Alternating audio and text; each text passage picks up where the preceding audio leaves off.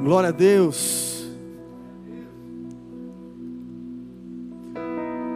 Ele é o Alfa, o Ômega, o princípio, o fim. Ele verdadeiramente é tudo aquilo que eu e você mais precisamos. Será que você pode aí no seu lugar? Você pode se assentar com o coração fervendo diante de Deus, reconhecendo a sua soberania. Como é bom quando a gente pode reconhecer que não há Deus como o nosso Deus. Como é bom quando a gente reconhece o que seria de mim o que seria de cada um de nós se o Senhor assim não tivesse misericórdia, ao ponto de nos alcançar e nos resgatar com um braço forte? Será que você pode aí com seus olhos fechados, mais um instante apenas, agradeça ao Senhor, diga ao Senhor, Pai, obrigado. Obrigado, obrigado, porque nós não merecemos mas obrigado porque a tua graça nos alcançou. Obrigado pelas tuas misericórdias, Senhor, que se renovam a cada manhã, que são o verdadeiro motivo de permanecermos em pé. Obrigado, Senhor, porque mesmo em meio a todas as nossas limitações, o Senhor continua nos amando o Senhor continua acreditando em nós. Somos gratos a Ti, Pai. Obrigado, Senhor. Obrigado, Senhor. Obrigado, Senhor. Obrigado, Senhor. Que possamos não apenas através de um cântico, mas que possamos reconhecê-lo como Alfa, como Ômega, como princípio e fim, como um Deus onipotente, onisciente, onipresente aquele que era, aquele que é e aquele que sempre será. A razão de todas as coisas, o motivo de todas as coisas, o nosso Deus, o nosso Pai, o nosso amigo, o nosso tudo. Nós te agradecemos, Senhor, e rendemos todas as coisas aos teus pés, em nome de Jesus, amém. Amém. Glória a Deus. Como é bom estarmos juntos em mais uma sexta-feira. E hoje podemos dizer que batemos na trave. Né? Ufa! Apesar que alguns já ficaram em casa, né? Mas tudo bem. Mas batemos na trave. Hoje a gente ainda pode, estamos liberados. E é bom estarmos juntos, buscando a face do Senhor e pedindo a Ele que verdadeiramente encontre liberdade e espaço para falar ao nosso coração.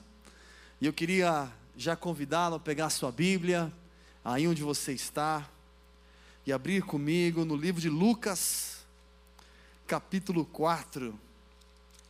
Gente, faz tanto tempo que eu não falo o nome de outro livro. Normalmente, livro de Reis, Segunda Reis, segundo livro de Reis. E como você que acompanhou a nossa série, nossa série de mensagens, inclusive você pode, se assim quiser, claro, lá no YouTube, acompanhar ainda, ficaram todas as séries gravadas, as mensagens sobre o profeta Elias, profeta Eliseu, aonde fomos muito edificados. Mas hoje estamos iniciando um novo tema, uma nova etapa, e eu tenho certeza que Deus continuará falando muito ao nosso coração. Então quero que você abra aí em Lucas capítulo 4, nós vamos ler a partir do versículo 14, que diz assim: Então, pelo poder do Espírito, voltou Jesus para Galiléia, e a sua fama correu por todas as regiões circunvizinhas. Ele ensinava nas suas sinagogas e por todos era louvado. Chegando a Nazaré, onde fora criado, entrou num dia de sábado na sinagoga. Segundo o seu costume, ele levantou-se para ler. Foi-lhe dado o livro do profeta Isaías. Ao abrir o livro, achou o lugar onde estava escrito: O Espírito do Senhor está sobre mim, pelo que me ungiu para evangelizar aos pobres, enviou-me para apregoar liberdade aos cativos, dar vista aos cegos, pôr em liberdade os oprimidos e anunciar o ano aceitável, aceitável do Senhor.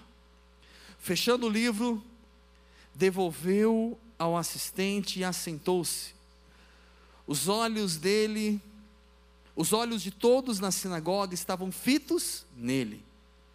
Então começou a dizer-lhes: Hoje se cumpre esta escritura em vossos ouvidos. Só até aqui por um instante, se você puder, feche seus olhos aí mais um pouquinho. Pai, nós te damos graça, Senhor. Como é bom estar na tua doce presença. Como é bom poder te adorar, te louvar, te engrandecer e reconhecer o Senhor acima de todas as coisas. Eu te peço nessa hora, Senhor, toma cativo aqui cada coração, cada pensamento, cada mente. Remove o cansaço, remove toda a dispersão, não apenas daquele que está aqui presente, mas aquele que está em casa. Que nada e nem ninguém venha nos dispersar, mas que possamos receber a nossa porção continuar permitindo que o teu Espírito Santo manifeste o teu querer neste lugar e continue falando conosco. Por isso eu te peço, Senhor, usa-me como tua boca neste lugar, como teu profeta, e glorifica o teu nome, Senhor. É assim que nós oramos e te agradecemos. Amém. Amém. Glória a Deus.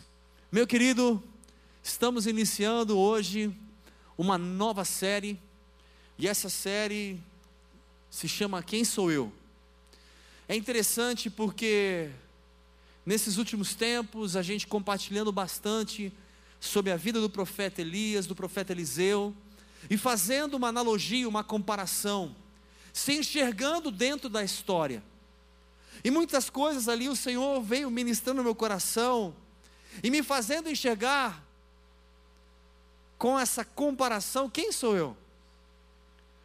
E se eu perguntar para você quem é você, eu tenho certeza que com muita facilidade você vai alegar aí diversos argumentos e manifestar algumas características e falar um pouquinho de si.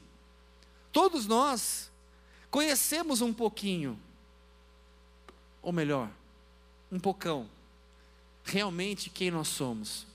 Mas será que a gente conhece na profundidade? Será que a gente consegue perceber o que Deus espera de nós? Ou como eu deveria ser? Ou quais são as áreas que poderiam ser melhores que ainda talvez não são? Você já parou para avaliar um pouquinho como as pessoas te enxergam? Como você se enxerga? Como Deus te enxerga? São ângulos diferentes, e é muito importante eu valorizar aquilo que verdadeiramente importa, gostou? Eu tenho que valorizar aquilo que realmente é importante, e não aquilo que não é importante ou aquilo que é irrelevante. E aí eu quero pensar um pouquinho com você em cima desse tema, abrindo hoje, começando a falar sobre ele. Aqui no texto, fala sobre o momento quando Jesus começa cada vez mais ser reconhecido pelas pessoas como Messias, como Filho de Deus. Aqui você que conhece o texto, Jesus tinha acabado de passar pela, pela tentação, ali aonde teve um encontro com o diabo, ali onde ele permaneceu fazendo a diferença, resistindo ao diabo. E aqui no texto, deixa muito claro aonde ele começa até mesmo visitar sinagogas, ali na região aonde ele morava, e as pessoas começam a enxergar verdadeiramente quem é aquele Jesus. Quem é aquela pessoa que não era apenas mais um. E aqui o texto, quando ele abre perante a todos, ele lê um texto de Isaías, aonde muitos aqui já conhecem. E o texto que eu quero ler novamente, a parte do texto de Isaías, que está lá em Isaías 61, versículo 1, que ele diz: O Espírito do Senhor está sobre mim, pelo que me ungiu para evangelizar aos pobres, enviou-me para apregoar liberdade aos cativos, dar vista aos cegos, pôr em liberdade os oprimidos e anunciar o ano aceitável do Senhor. E então, logo na sequência, ele fala: Hoje se cumpre este texto. Esse texto que foi dito lá atrás, hoje se cumpre. E muitas pessoas ali se maravilharam, outros não entenderam nada. E eu queria entender a profundidade desse texto e pensar um pouquinho com você. Quando ele diz que o Senhor o enviou para trazer liberdade aos cativos. Ok, é muito simples, a gente pode imaginar cativos, legal, aqueles de repente que estão presos. A gente pode pensar de uma forma literal, mas eu posso pensar também de uma forma: quantas pessoas vivem em diversas prisões? Prisões da alma, prisões emocionais, prisões a um relacionamento frustrado e tantas outras prisões. Ou seja, essa palavra não é apenas ah, aquele que estava na, nas trevas e trouxe e chegou e veio para a sua maravilhosa luz. Não, essa palavra ela pode falar comigo hoje, se tem algo que tem me prendido. Mas o texto ainda continua, dizendo dar vista aos cegos. Ah, legal, aqui ele está falando sobre cura, de fazer as pessoas realmente, aqueles que não podem enxergar, que têm uma deficiência, receber uma cura. E se fosse apenas um, algo relacionado à cura física, talvez poderia falar aqui também outros tipos de cura. Mas então eu quero pensar com você uma cura onde muitos de nós, às vezes, somos cegos e a gente não enxerga o que a gente precisa enxergar, e a gente não percebe aquilo que a gente precisa perceber. Ah, pastor, mas eu já enxerguei tudo. Ah, mas eu sei. Ah, mas é, é. Não, isso aí fica tranquilo que eu já passei por isso. E como é bom quando a gente pode perceber e ter o coração humilde, preparado, pronto, sensível, para aprender, ouvir e receber, e permitir que o Espírito Santo de Deus trabalhe em nosso coração e abra os nossos olhos verdadeiramente, principalmente naquelas áreas que a gente não quer enxergar.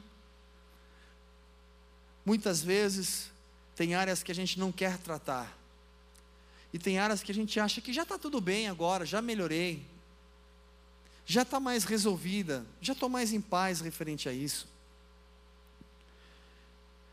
Continuando o texto, ele coloca: pôr em liberdade os oprimidos. Opa!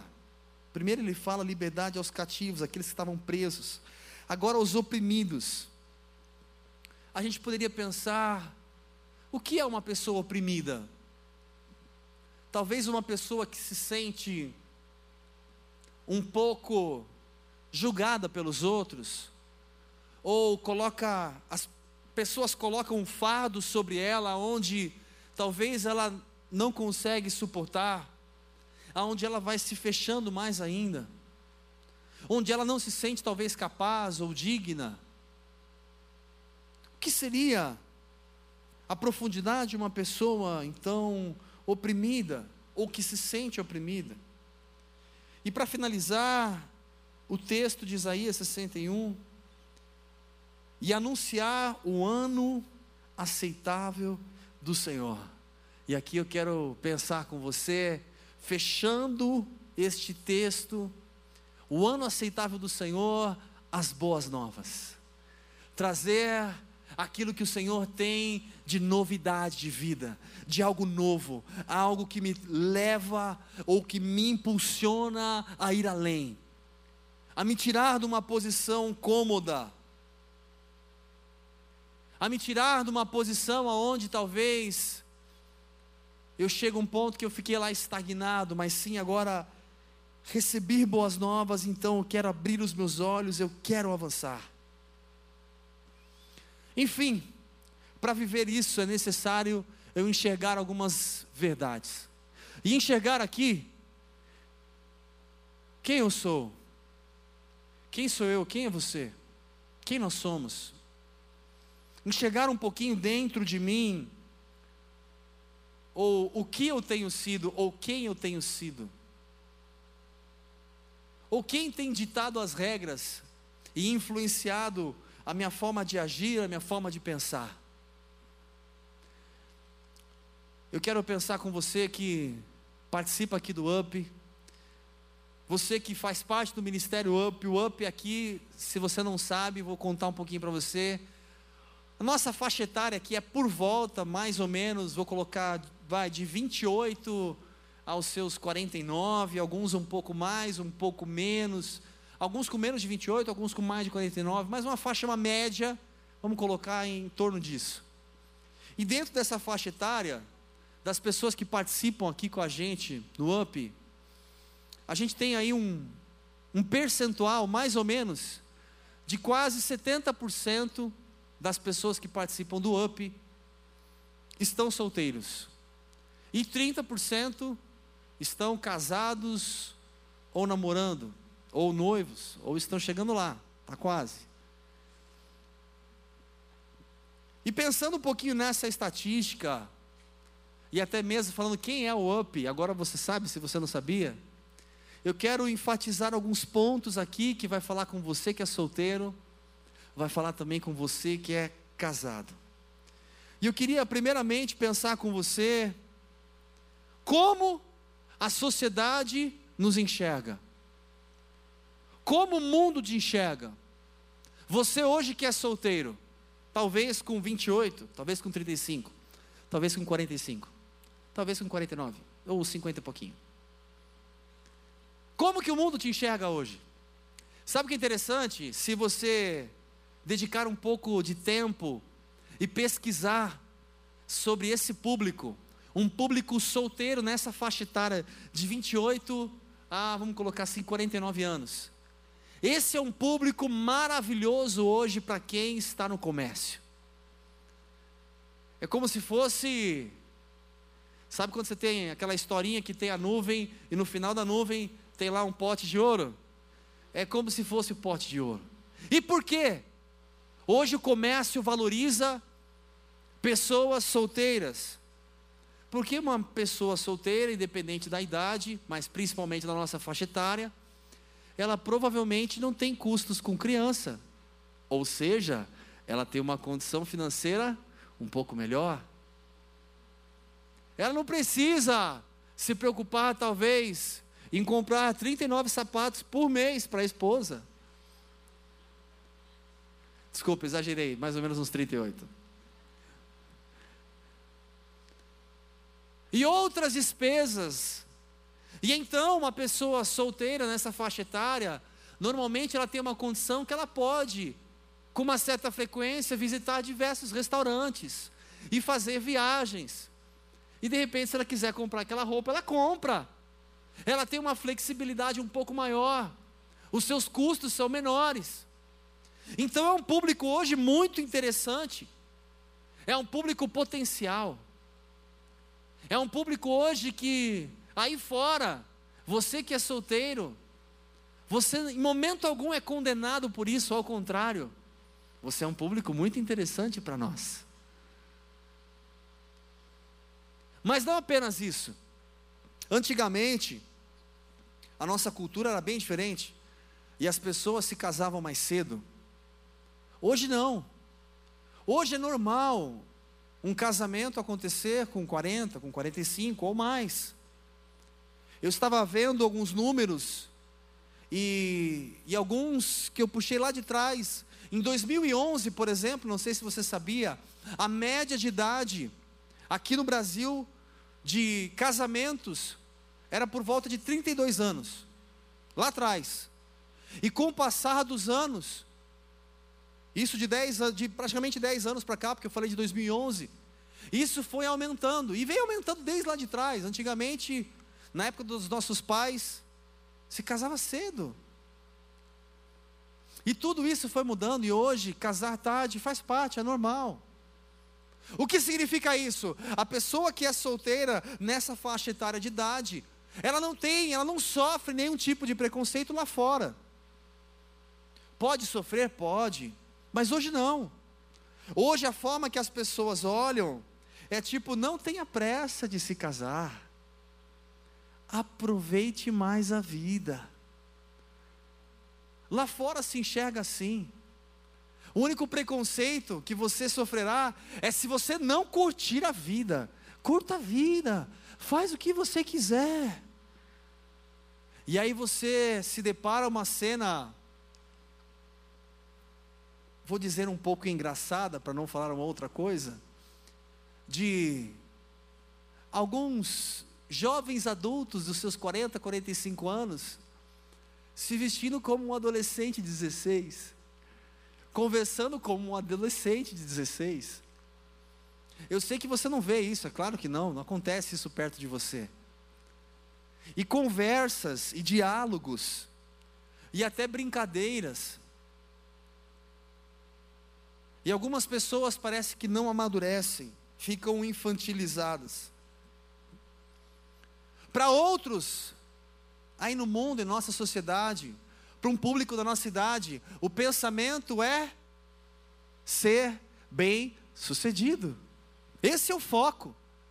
Se você é bem sucedido, tem uma carreira de sucesso. E se você ainda mulher, chegou ao ponto de autoridade que você manda um monte de homem, ó, oh, parabéns. Te colocam lá em cima.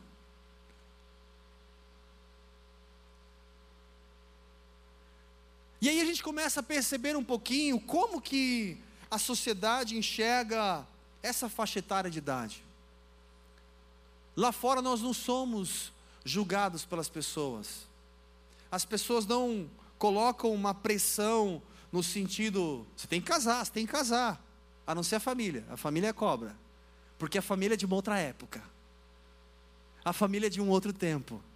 Então a família cobra um pouquinho mais. E aí, se você falar avó, aí primeiro tu fala mãe, avó, avó, você nem casou ainda, ela já está pedindo os netos. Ela já está cobrando os netos. São outras fases, outras épocas. E aí, se eu enxergar todo esse cenário, entendendo esse público, que é o público que mais cresce hoje no mundo, porque é o público que mais cresce no mundo, gente, não sei se você tem acompanhado, mas o número de divórcios cresce desesperadamente no nosso país e no mundo. Então, automaticamente, pessoas da nossa, nossa faixa etária de idade, separadas, né, que sofreram divórcio, é algo normal, se encontra com muita facilidade em qualquer lugar. E cada vez mais as pessoas são levadas a pensar somente no seu eu, eu, eu, para mim, para mim, para mim. E alguns casam e cada um tem a sua conta bancária. Que o marido não sabe nem quanto que a esposa tem de dinheiro. E isso vice-versa. Por quê? Porque cada um monta o seu castelo, a minha vida, e hoje, até mesmo a lei facilita o divórcio, facilita a separação. Você tem facilidade para isso. E por isso muitas pessoas escolhem de uma forma rápida e fácil. Cansei, vou embora. Não quero mais. Porém, eu quero pensar um pouquinho também num outro público. Num público que hoje não se relaciona com outra pessoa ou não casou ainda, que é um público bem resolvido. E por que não casou ainda? Porque não encontrou alguém adequado. Não vou sair casando com qualquer um. No momento que eu achar que eu encontrei uma pessoa certa para a gente morar juntos e construir uma família, a gente vai se unir. Enquanto não encontrei essa pessoa, não vou me precipitar. Existem pessoas, graças a Deus, muito bem resolvidas. Porém, nem todos. Legal, então a gente está enxergando um cenário um pouquinho de como a sociedade nos enxerga. Será que te enxerga como um ET, dependendo do seu pensamento? Ou será que você se enxerga assim em meio à sociedade? Se você permite isso ficar de, sobre você e um peso sobre você, você vai acabar deixando de ser quem você deveria ser, só por causa dos outros. O que os outros pensam a meu respeito? Só para ser aceito pelas pessoas. É da mesma forma aquele que passou por um momento de repente de separação, ou você que já tem filhos e está separado, e de repente a sociedade hoje enxerga isso como algo normal. E você, óbvio, se sente bem. E a sociedade, muitos, ao invés de tentar uma restauração, se assim for possível, muitos na sociedade dizem o que? Não, deixa para lá, vamos curtir a vida. Ele não merece você. Claro que cada um tem a sua história. Não estou dizendo nem que você tem que fazer uma coisa ou outra. Eu estou só pensando com você um pouquinho a visão da nossa sociedade. E aquele que é casado, a visão é um pouquinho diferente, porque você que é casado, você tem que demonstrar que você já conseguiu construir a sua casa, comprou a sua casa. E aí você tem que demonstrar que você faz as suas viagens e provar que as suas viagens com a sua esposa é mais legal que a do outro e que você consegue comprar um carro melhor do que o outro. E o seu carro é melhor do que o outro, e a competitividade entre casais, muitas vezes na sociedade, isso é algo natural, normal. Um querendo demonstrar, talvez, mais conquistas, mais conhecimentos, e às vezes tem que mostrar sempre algo para o outro. E você que tem filhos, a sociedade te cobra, referente aos seus filhos. Sabia que os seus filhos precisam ser os mais obedientes? E se eles não são, a culpa é sua. Mas ok, vamos deixar um pouquinho a sociedade de lado. Eu quero pensar um pouquinho, até para acelerar o processo e o passo com você. Como que a igreja vê esse público?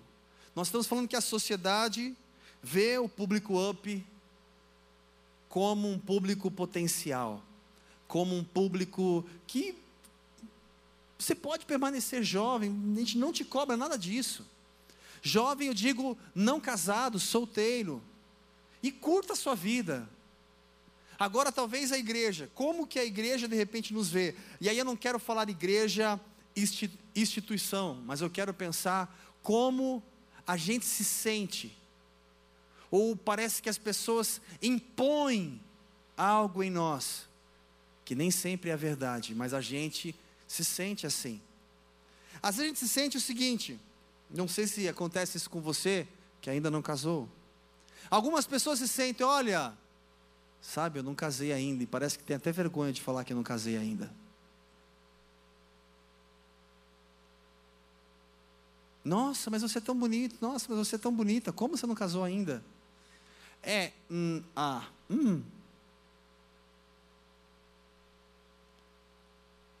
Na igreja, às vezes a gente sente uma pressão diferente. Uma pressão que se eu não casei significa que eu falhei, ou até agora eu falhei. Ou a forma de eu demonstrar que agora sim eu cheguei e consegui é porque eu casei. de uma forma inconsciente, às vezes isso é transmitido e você pode se sentir assim. E você que por acaso passou por um momento de divórcio ou ficou viúva, muitos se sentem como? Muitos se sentem como se dentro da igreja eu fracassei. Alguns se sentem eu não sou digno ou digna. Alguns não se relacionam mais da mesma forma, porque parece que agora já não tem mais chance. Agora está tudo acabado, tudo perdido. Graças a Deus que isso não acontece com você, porque você é uma pessoa bem resolvida, oh glória. Eu vou chegar lá, meu querido. Espera que eu vou chegar lá. Você vai entender. Enquanto na sociedade eu me sinto mais à vontade, muitas vezes dentro da igreja, eu tenho um sentimento de cobrança, que eu mesmo me sinto assim. Ainda não cheguei aonde eu teria que chegar. Ou talvez aquele sentimento de erro, de falha, ou porquê, aquele peso. E algumas pessoas, principalmente que são mães solteiras, às vezes têm dificuldade em se encaixar, em ter alguém que cria uma identificação, que entenda o que ela passou, e nem, se, nem sempre se sente acolhida ou acolhido. E por que a gente está pensando um pouquinho sobre isso? Que eu vou chegar lá. E eu quero, em nome de Jesus, que você entenda: não pode haver sobre você nenhum tipo de peso ou, mal, ou molde que te force a ser uma coisa apenas para ser aceito pelas pessoas. Este não é o propósito de Deus para mim e nem para você. A gente muitas vezes vive dias, meses e anos da nossa vida tentando provar algo para alguém, tentando ser alguém para que alguém nos aprove. Eu quero ser aprovado pelas pessoas. Eu tenho que me colocar dentro, não dessa forma, não tem que ser desse jeito para ser aceito pelas pessoas. E eu quero dizer para você, meu querido, em nome de Jesus, isso não é uma verdade, e não é isso que vai te fazer feliz. Quanto mais a gente permite esse jugo, esse peso, você está voltando para aquela escravidão que Jesus veio te libertar. Você está voltando a ser oprimido pelas pessoas, e nunca será o suficiente. Você sempre será cobrado.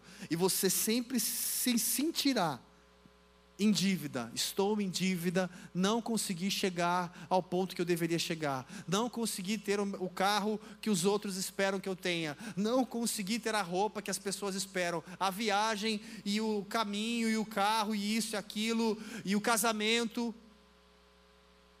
Porque eu sempre tenho que provar algo para alguém.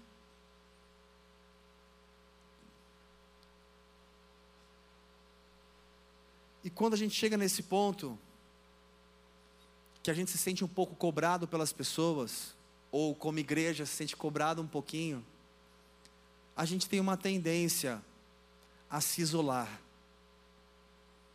A gente tem uma tendência a se retirar do meio das pessoas e aceitar aquilo como uma verdade. Tipo, vai ficar assim mesmo, a sua vida é assim.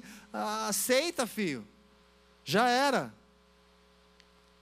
E a gente tem a tendência a aceitar todos os nossos problemas, dificuldades e simplesmente falar: é assim que Deus quis. E na verdade não tem nada a ver com aquilo que Deus quer referente à sua vida. E aí eu quero pensar um pouquinho agora num outro ângulo. Primeiro, já falamos como a sociedade nos enxerga. Seja e permaneça solteiro e curta ao máximo que você puder a sociedade vê assim. A igreja, como a gente muitas vezes se sente na igreja, a cobrança constante. eu preciso me casar. Ou se eu não me casar, parece que eu não sou completo. Ou se eu não conseguir me casar até hoje, quer dizer que eu falhei, ou que eu errei. Ou se eu me divorciei, ou enfim. Uma cobrança, um peso que às vezes a gente sente dentro da instituição igreja. E agora pensando um pouquinho, como que Deus vê tudo isso? Quem sou eu perante Deus? Como Ele me enxerga? O que Ele espera de mim? E aí eu quero pegar a sua Bíblia, pega a sua Bíblia aí. Estou pegando a minha, na verdade, pega a sua. E abra comigo no livro de 1 Coríntios. E eu quero ler com você no capítulo 7. 1 Coríntios capítulo 7, no versículo 32. O capítulo 7 ele fala muitas coisas sobre casamento, mas eu quero ler apenas um trechinho, onde diz assim: Paulo falando, e bem quisera eu que estivesseis livres de cuidado. O solteiro cuida das coisas do Senhor em como há de agradar ao Senhor, mas o casado cuida das coisas do mundo, em como há de agradar a sua mulher. E está dividido.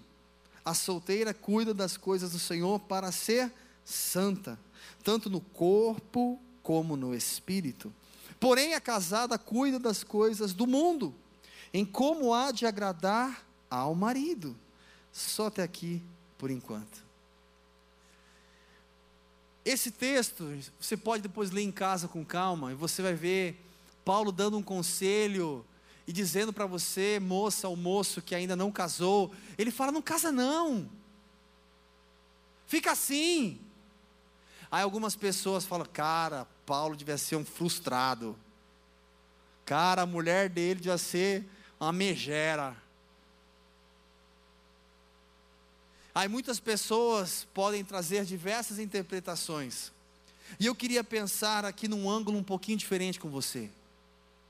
Eu queria pensar num Paulo que tinha tanto prazer em servir ao Senhor, tanto prazer em servir ao Senhor, mas tanto prazer em servir ao Senhor, ele era tão cheio de Deus, em todo o tempo ele se alegrava tanto na presença do Senhor, que sabe o que ele mais queria? era permanecer o tempo inteiro vivendo na presença de Deus. O tempo inteiro permitindo Deus usar como um canal de bênçãos. Mas ele não podia, vamos dizer assim, o casado não pode, por quê? Ele não pode. Porque o tempo dele precisa ser dividido ao ponto que ele tem que se dedicar à sua família, à sua esposa, aos seus filhos. Ah, então quer dizer que não é bom? Não, não é isso.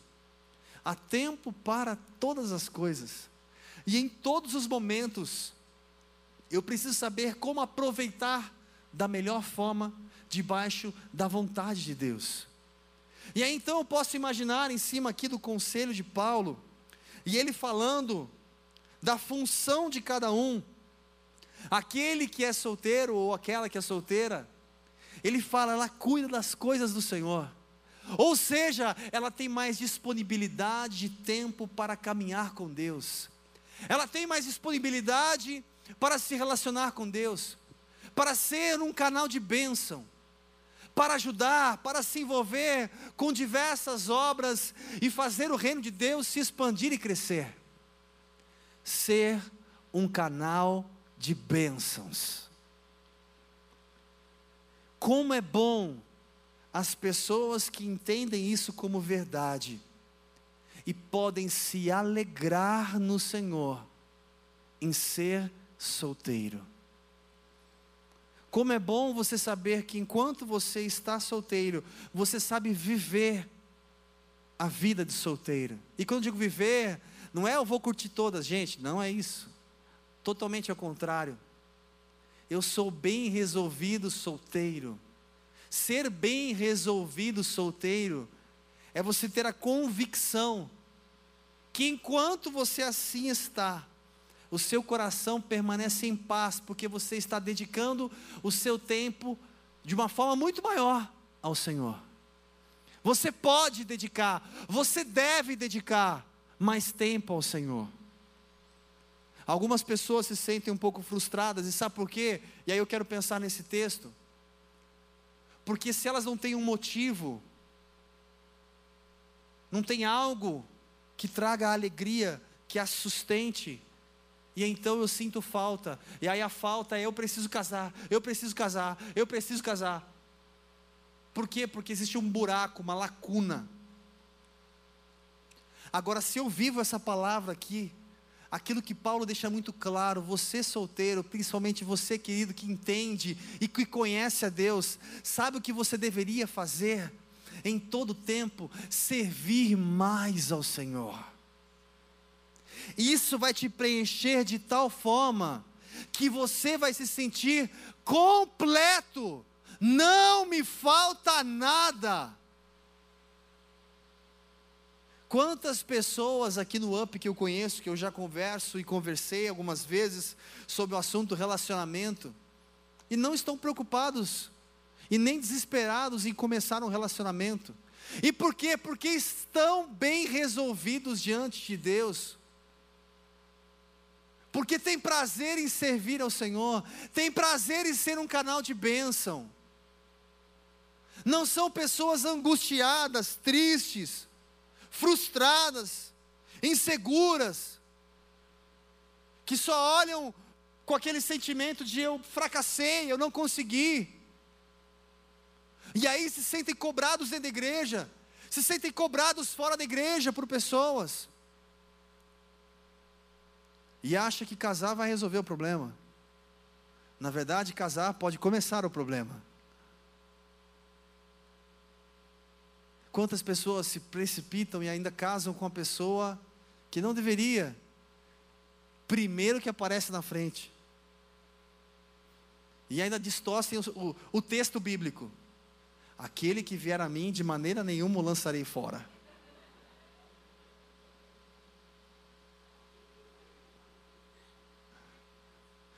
Primeiro que apareceu, falou: Vamos tomar um café? Café não, vamos para o altar. E aí eu vou contar para vocês, vocês não contam para ninguém. Gente, tem mulher querendo casar porque ela quer ter filho. Não importa o pai não, mas ela quer casar porque ela quer ter filho.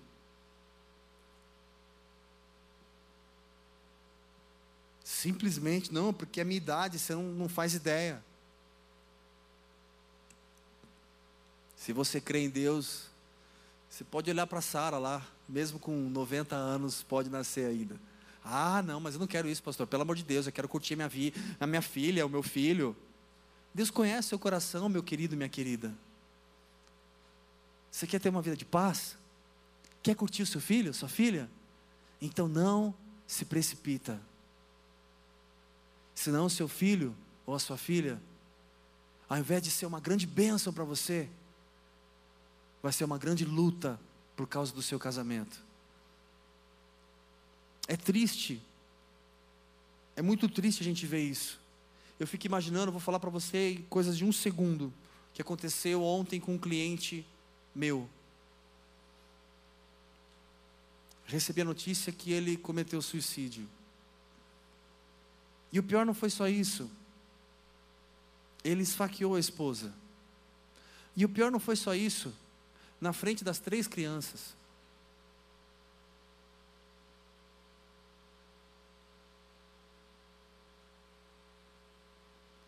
E aí a gente olha uma, uma cena como essa, nosso coração aperta, como uma pessoa chegou a um ponto, não cabe a nós julgar aquela pessoa, mas a gente pode imaginar como será que ficará o coração dessas crianças.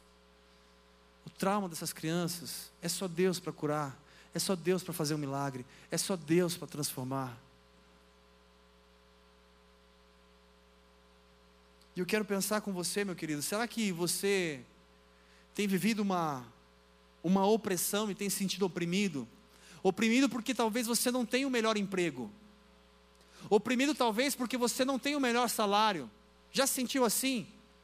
oprimido porque talvez você não chegou na sua realização profissional. Oprimido porque talvez a sua família não é a melhor família. O seu pai não é o melhor pai. Imagina você que está no dia a dia aqui na igreja, talvez a cobrança que você mesmo pode sentir em diversos pontos. Imagina eu como pastor, se eu espirrar, não é saúde, o pastor espirrou.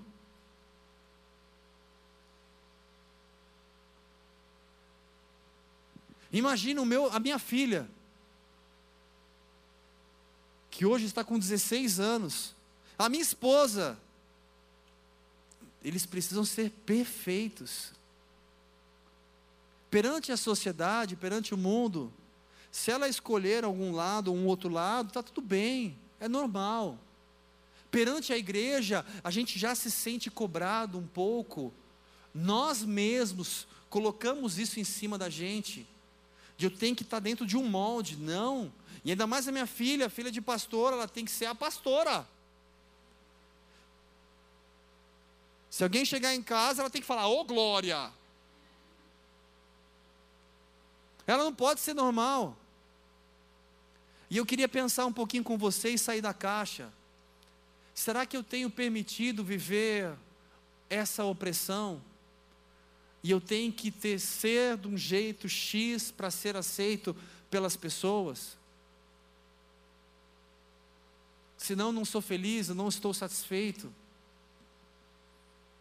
Eu quero dizer para você, meu querido, em nome de Jesus, e eu quero profetizar aqui no UP, que neste lugar, que neste culto, que às sextas-feiras, viemos encontrar pessoas em todo o tempo, realizadas.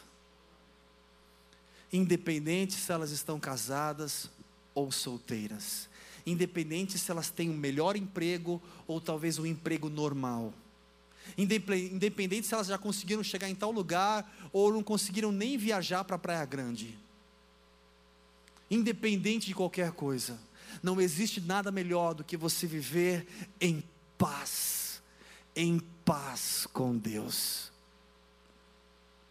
Ah, mas eu estou um pouco acima do peso. Tem duas formas de enxergar. Uma é a seguinte: você pode estar acima do peso e você pode estar bem, em paz. E por que bem em paz? Porque você não fica preocupado o que as pessoas vão pensar, em se colocar no molde.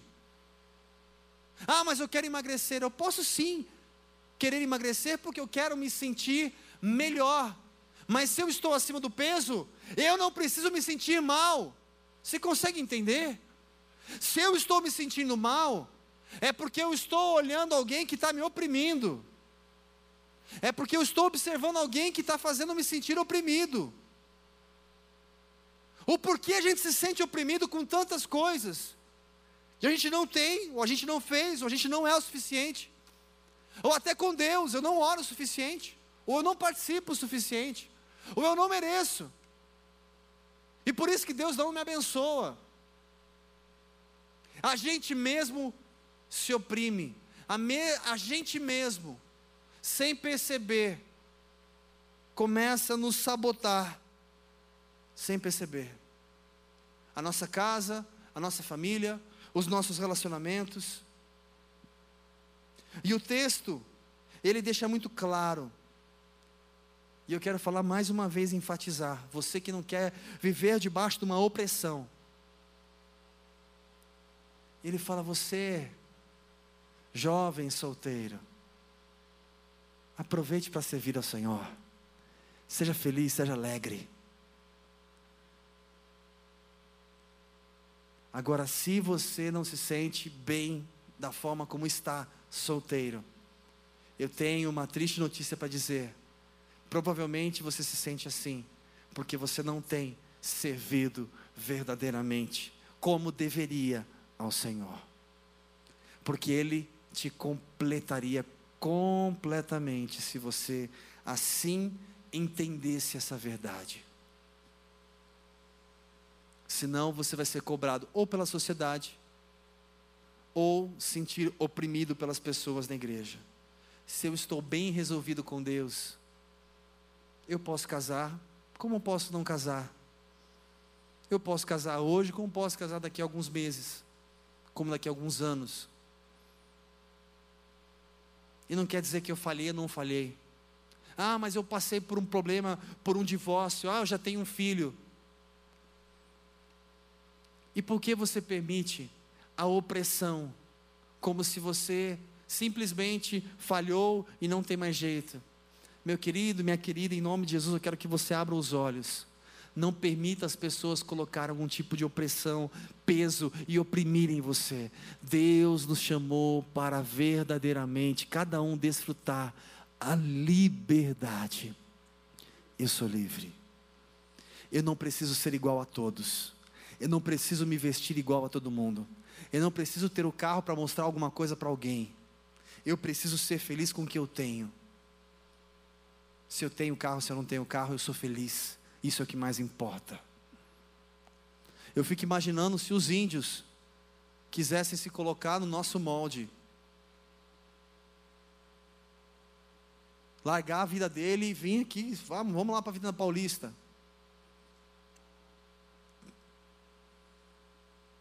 Seja feliz com o que você tem. Seja feliz porque, graças a Deus, mais um dia que você acordou. Seja realizado na presença de Deus. Se realize na presença de Deus.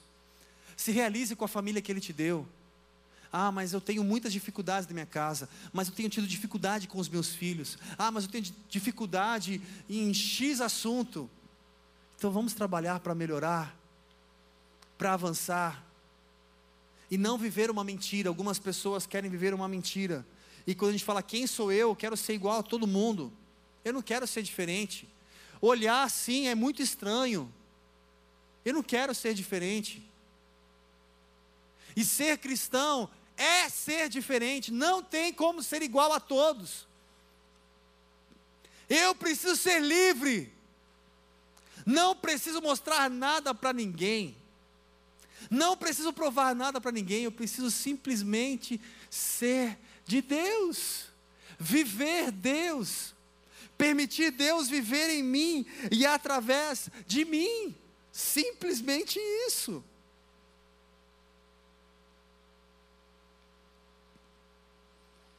Eu quero te convidar a ficar de pé para nós orarmos nessa hora.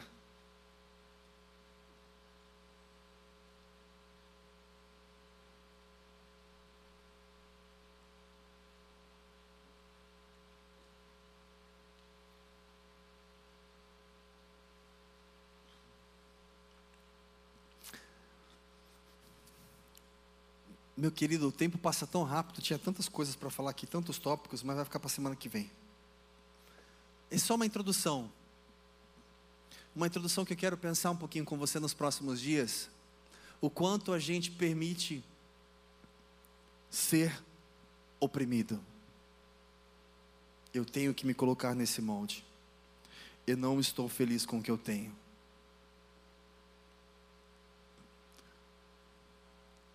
E sabe o que é pior?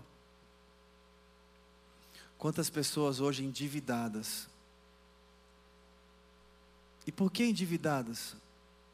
Porque ela quer comprar uma coisa que ela não pode comprar. Mas porque todo mundo tem, eu tenho que ter. Porque ela quer fazer uma viagem que todo mundo faz, então eu tenho que fazer também. Porque eu tenho que demonstrar alguma coisa.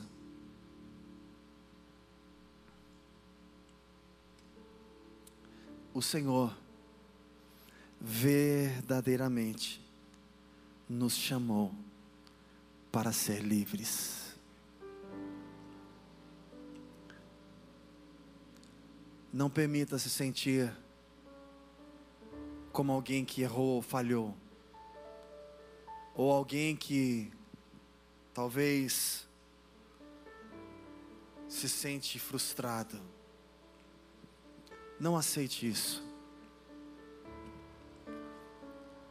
É tão triste hoje em alguns relacionamentos, alguns casamentos.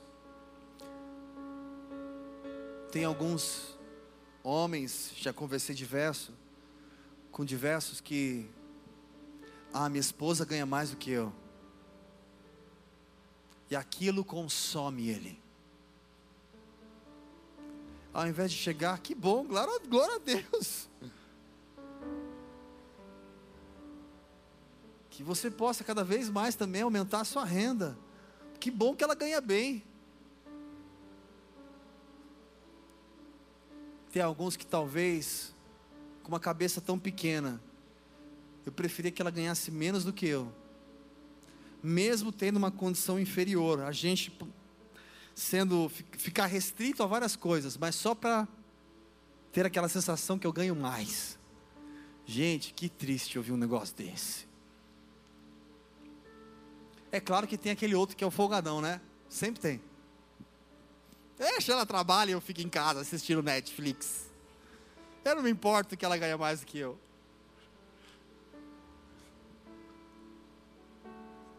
Por que eu tenho que me colocar no molde? Por que, que eu tenho que me relacionar ontem? Por que eu tenho que me apressar a fazer as coisas? Por que eu tenho que ser igual a todo mundo? Por que eu tenho que ter o que todo mundo tem?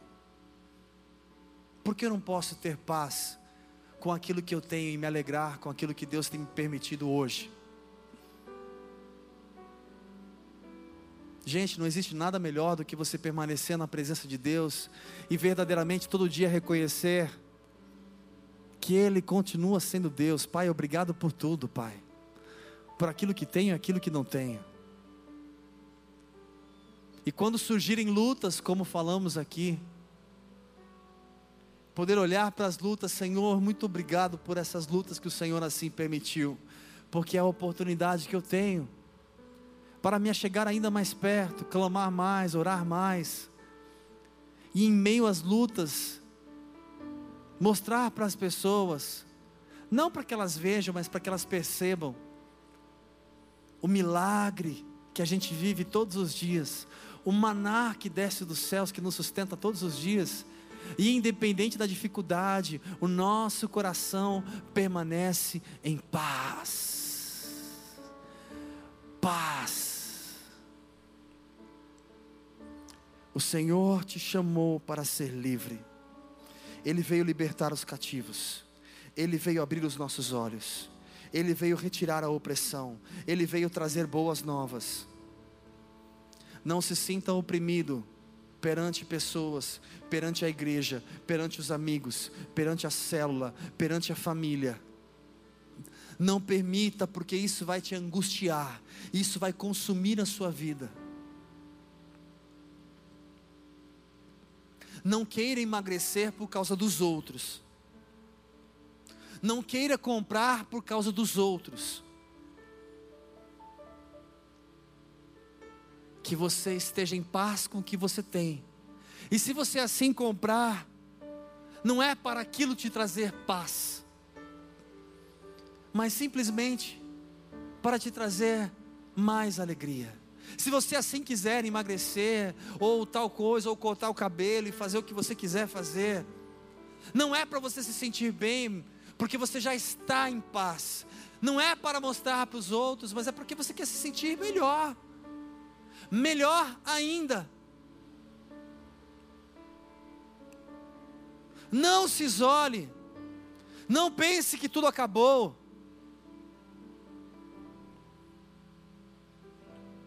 Pai, nós estamos na tua presença, Senhor. Eu te peço, Pai, nos ajuda a enxergar. Nós vivemos, Senhor, em tempos tão difíceis, em tempos onde as pessoas concorrem o tempo inteiro, onde há uma competição muito grande, uma competição desde do time de futebol, uma competição da política, uma competição egoísta, tudo para mim, para mim, para mim. Uma, uma competição onde eu tenho que ter o, o iPhone mais novo. Não, eu tenho que ter o celular melhor, eu tenho que ter a melhor roupa, a melhor marca. Eu não posso comprar em qualquer lugar, por mais que seja uma boa roupa. Eu tenho que ter isso, eu tenho que ter aquilo, eu tenho que demonstrar para os outros. As pessoas precisam enxergar, elas precisam ver quão bem sucedido eu sou. Pai, quantas pessoas frustradas, porque não tem o mesmo salário que aquele outro, porque não tem os mesmos benefícios, Não tem aquele mesmo ticket de refeição, aquele valor daquele ticket de refeição que o outro tem, aquele convênio médico. Pai, não permita que venhamos cair nessa mentira, nesse, nesse engodo. Não permita que venhamos ser cegos. Mas, Pai, abre os nossos olhos, como a tua palavra diz que hoje, da mesma forma, venha se cumprir essa palavra sobre a tua casa, sobre a tua igreja, sobre todos aqueles que estão ouvindo essa mensagem, não apenas aqui na igreja, presencialmente, mas aqueles que estão assistindo pela internet.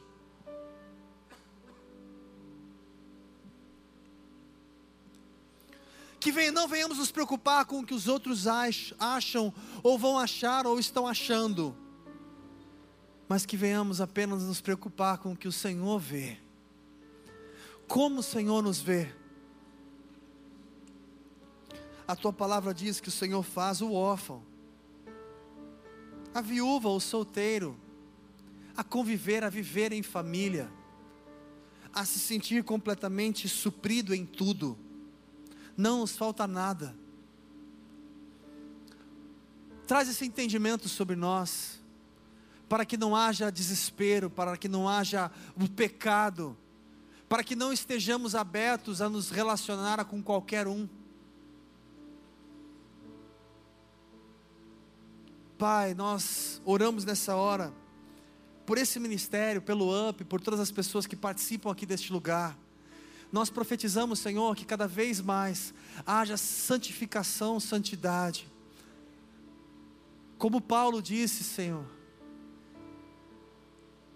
a santidade, aquele que é, que é solteiro, ele, ele se santifica para o Senhor, ele se separa ao Senhor, ele serve mais ao Senhor, ele tem mais disponibilidade de tempo.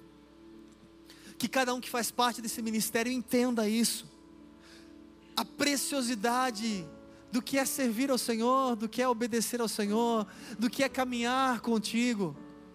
Como é prazeroso ser dirigido por Deus e sentir a tua presença em todo o tempo. E aquele hoje que se encontra no nosso meio, que está casado, que tem filhos, ou aquele que passou por um divórcio,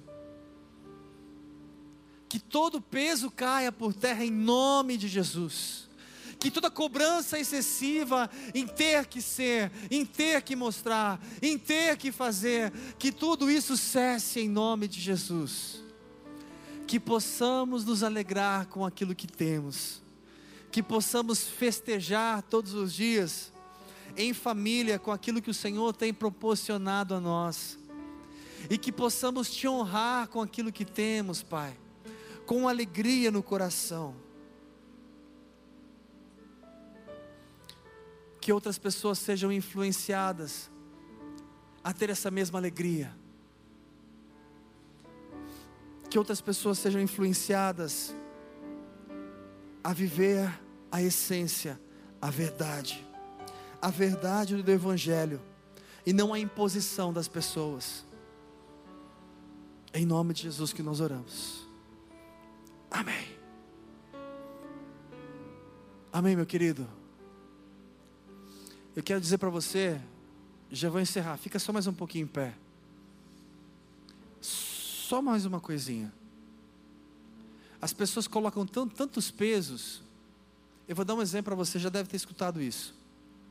Ah, homem não dá carona para mulher, já viu isso não? Mulher não dá carona para homem. E se eu pegar um Uber, o que, que eu faço?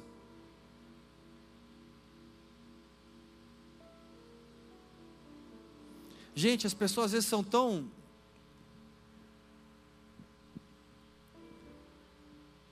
A gente tem que se conhecer. A gente tem que saber quem eu sou. Opa, cadê? Me deixaram no vácuo agora. Fui mostrar quem eu sou. Não, não sou mais. Precisa saber quem eu sou. Aí, aí sim. Obrigado. Eu nunca tive problema nenhum em dar carona para uma moça. Dou hoje, inclusive. Pastor, mas você é casado. Graças a Deus. Você tem família, graças a Deus. E qual o problema de dar uma carona para alguém? Agora, se você tem problema, no sentido de, ah, é que eu não resisto, então não, não, não pegue carona nunca, meu. Ou compre uma camisa de força quando você for com alguém. Se você se conhece, você tem problema, é uma coisa. Todas as coisas são puros para os puros. Nós vivemos numa sociedade do mundo, gente. Eu não posso ser um ET. Eu tenho que fazer a diferença, não é?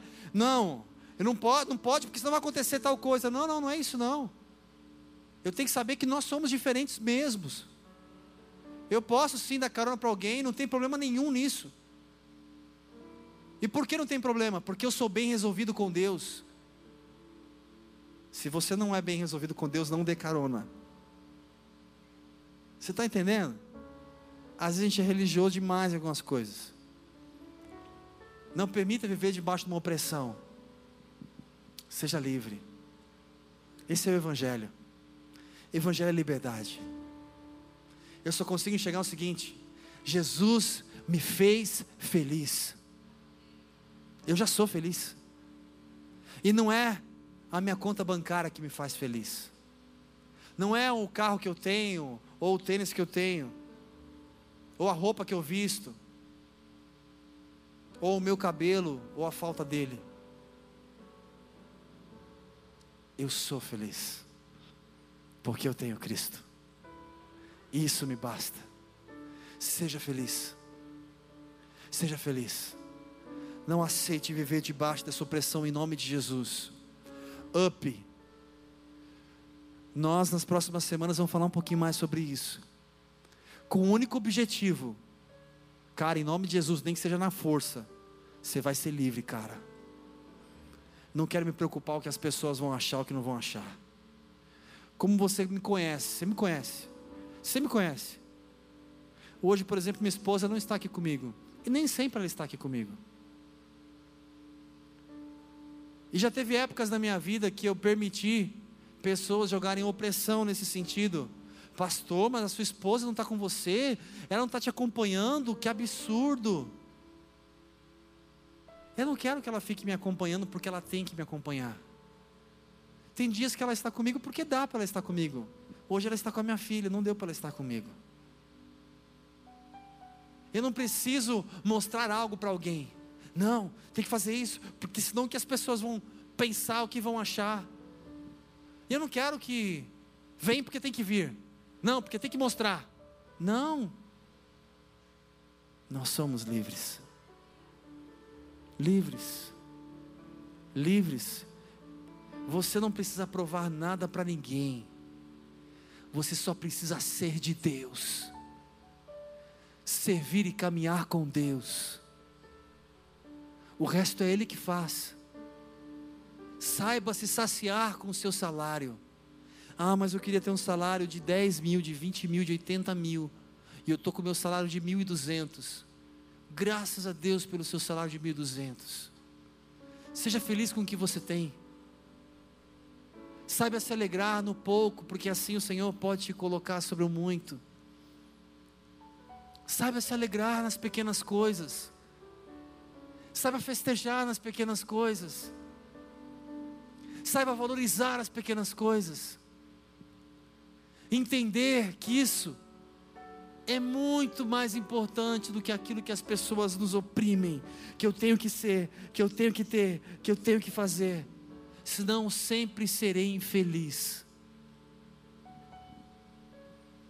Pai, que a tua paz que excede todo entendimento transborde. Que o amor de Deus, que a graça do Senhor Jesus Cristo e que as infinitas consolações do Espírito Santo sejam sobre a vida de cada um aqui presente, cada casa aqui representada que possamos sair deste lugar, Senhor, pensando quem nós somos, pensando se temos permitido viver uma mentira, viver tentando provar algo para alguém, tentando mostrar algo para alguém. Que o nosso coração não dependa de ter algo para ser feliz, ter alguém ou um carro ou tal coisa para ser feliz que o Senhor seja o suficiente para nós. Que essa seja a base da nossa alegria, que o nosso coração permaneça em paz em todo tempo. E aí sim, a gente pode desfrutar o que a tua palavra diz. O Senhor acrescenta todas as demais coisas. Buscai primeiramente o reino dos céus. Buscai primeiramente o reino dos céus, o reino dos céus e a sua justiça, e todas, todas que não são algumas, todas as demais coisas serão acrescentadas que o nosso coração busque o céu, que o nosso coração viva o céu, que venhamos caminhar olhando para o céu, que venhamos nos realizar no dia que não vendemos nada, no dia que vendemos tudo, no dia que prosperamos, no dia que não prosperamos, no dia que foi maravilhoso e no dia que veio a adversidade a gente bateu o carro, que a gente venha se alegrar em todo o tempo, porque o Senhor continua sendo Deus. Que a nossa alegria não seja condicional, mas que o Senhor seja nosso tudo, Pai. Como cantamos o Alfa Ômega, o princípio, o começo de tudo e o fim.